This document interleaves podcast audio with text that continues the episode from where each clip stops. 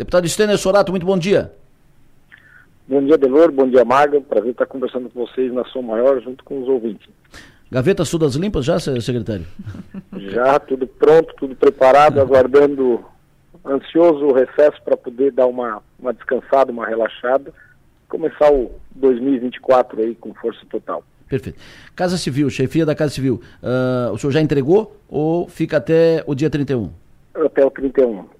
Até o dia 31 foi isso que o governador Jorginho Melo pediu para preencher o ano corretamente e, e, no próximo ano o próximo secretário se ambientar é, com a secretaria no mês de janeiro, já que não há o funcionamento da, da Assembleia, e quando a Assembleia voltar já está totalmente ambientado.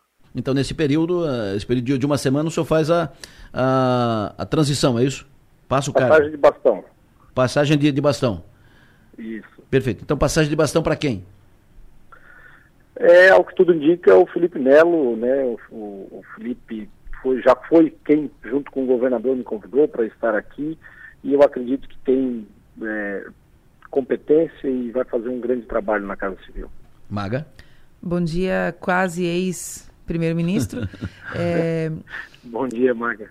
Durante o, seu, o, o, início da sua gestão à frente da Casa Civil, é, acho que até agosto ou setembro, enfim, a, a, o, ou até um pouquinho antes, até o meio do ano, o seu desempenho tinha bastante destaque, enfim, era, tinha, um, tinha um, um, um, encaminhamento de uma forma. Depois a gente ficou com a sensação de que alguma coisa mudou, né? De que, de repente, a, a tinta da caneta estava um pouco menos, um pouco mais fraca, alguma coisa aconteceu. E daqui de fora, entre essas sensações, entre essas percepções, deu a, a, impressão de que alguém pode ter ficado com ciúmes. O senhor sentiu isso dentro do governo também? O, o primeiro escalão, as pessoas do entorno do governador não gostaram muito do destaque que o senhor teve? Não, acho que isso é natural, né? A partir do momento que tu ocupa uma pasta que tem uma proximidade muito grande do governador, tem um contato quase que diário com ele, a questão do, do desenrolar do governo, né? Muita coisa começou a andar, como a, as próprias TEVs, a questão é, na Assembleia, tudo isso acaba gerando alguma, alguma disputa de poder, é, mas eu acredito que isso não atrapalhou em nada, o trabalho seguiu e conseguimos aí fechar o ano é, com todos, todos os projetos de lei aprovados na Assembleia, nenhum veto derrubado, pois é. temos dois vetos que foram é, derrubados, porém com orientação do governo, tanto que os deputados do PL também votaram. Então, tivemos aí sucesso, acredito que isso é natural da disputa pelo poder. Perfeito, pois é. Uh, o senhor, primeiro mandato, o senhor não, não ficou ainda nem um dia na, na Assembleia Legislativa como deputado, né? ficou muitos dias e, e, e muito tempo como secretário-chefe da Casa Civil, articulador do, do, governo nos contatos com, com os deputados. E ao longo desse ano de 2023, o senhor acabou por aqui ou por ali, com a ajuda desse ou ajuda daquele, ou por, o senhor acabou entregando ao, ao governador uma, um, um resultado, um, a, acabou entregando um, um lastro de matérias aprovadas, um saldo muito positivo. Né? O, o, governo aprovou tudo o que quis na Assembleia Legislativa e derrubou tudo que não queria. É, foi uma, um, um, ano absolutamente positivo. É, o senhor deixa agora a secretaria porque vai mergulhar na campanha a prefeito ou porque o senhor acha que foi um ano, deu e cansou e quer voltar para. voltaria para a Assembleia de qualquer forma, mesmo que não fosse candidato a prefeito? Olha, Belo, são várias razões. É óbvio que eu preciso também é, estar exercendo meu mandato como deputado. Eu, a gente brinca, né? Sentir um pouco do cheiro da Assembleia. É, isso, e eu tenho também as minhas meus desejos, minhas vontades, meus projetos que eu quero colocar como deputado. É, há também, sempre houve uma discussão entre o partido que tanto a liderança de governo quanto a Casa Civil é, teria uma certa rotatividade para prestigiar várias pessoas. Então, é um misto de tudo isso que tu falou. Maga. Como é que estão os encaminhamentos para a sua pré-candidatura a prefeito de Tubarão, secretário?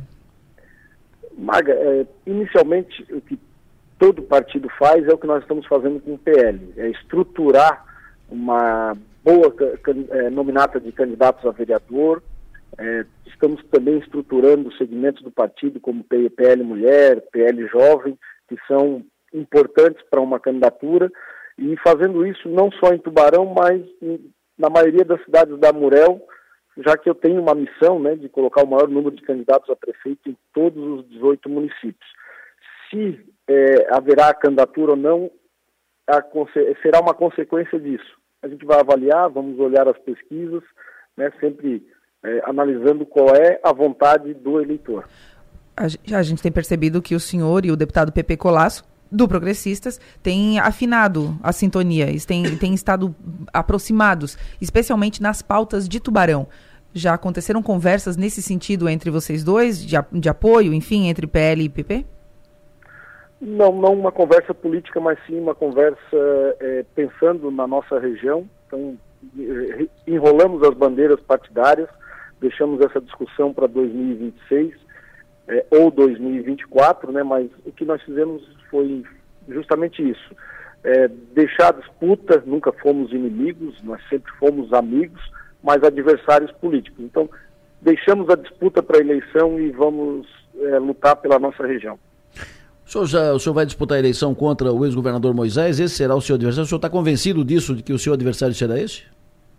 Não, Adelora, não, não, não pensei, é, assim, não tenho essa certeza, porque não depende de mim essa decisão, mas é claro que se ele for candidato, é, para mim é muito importante, porque significa que o partido a nível é, estadual vai se dedicar mais à eleição em Tubarão, tanto os nossos 11 uhum. deputados estaduais quanto os seis federais, o nosso senador Jorge Seixo, o próprio governador Jorginho Melo, junto com a vice-governadora Marilisa, terão uma, uma atuação muito maior, muito mais intensa, caso haja essa disputa.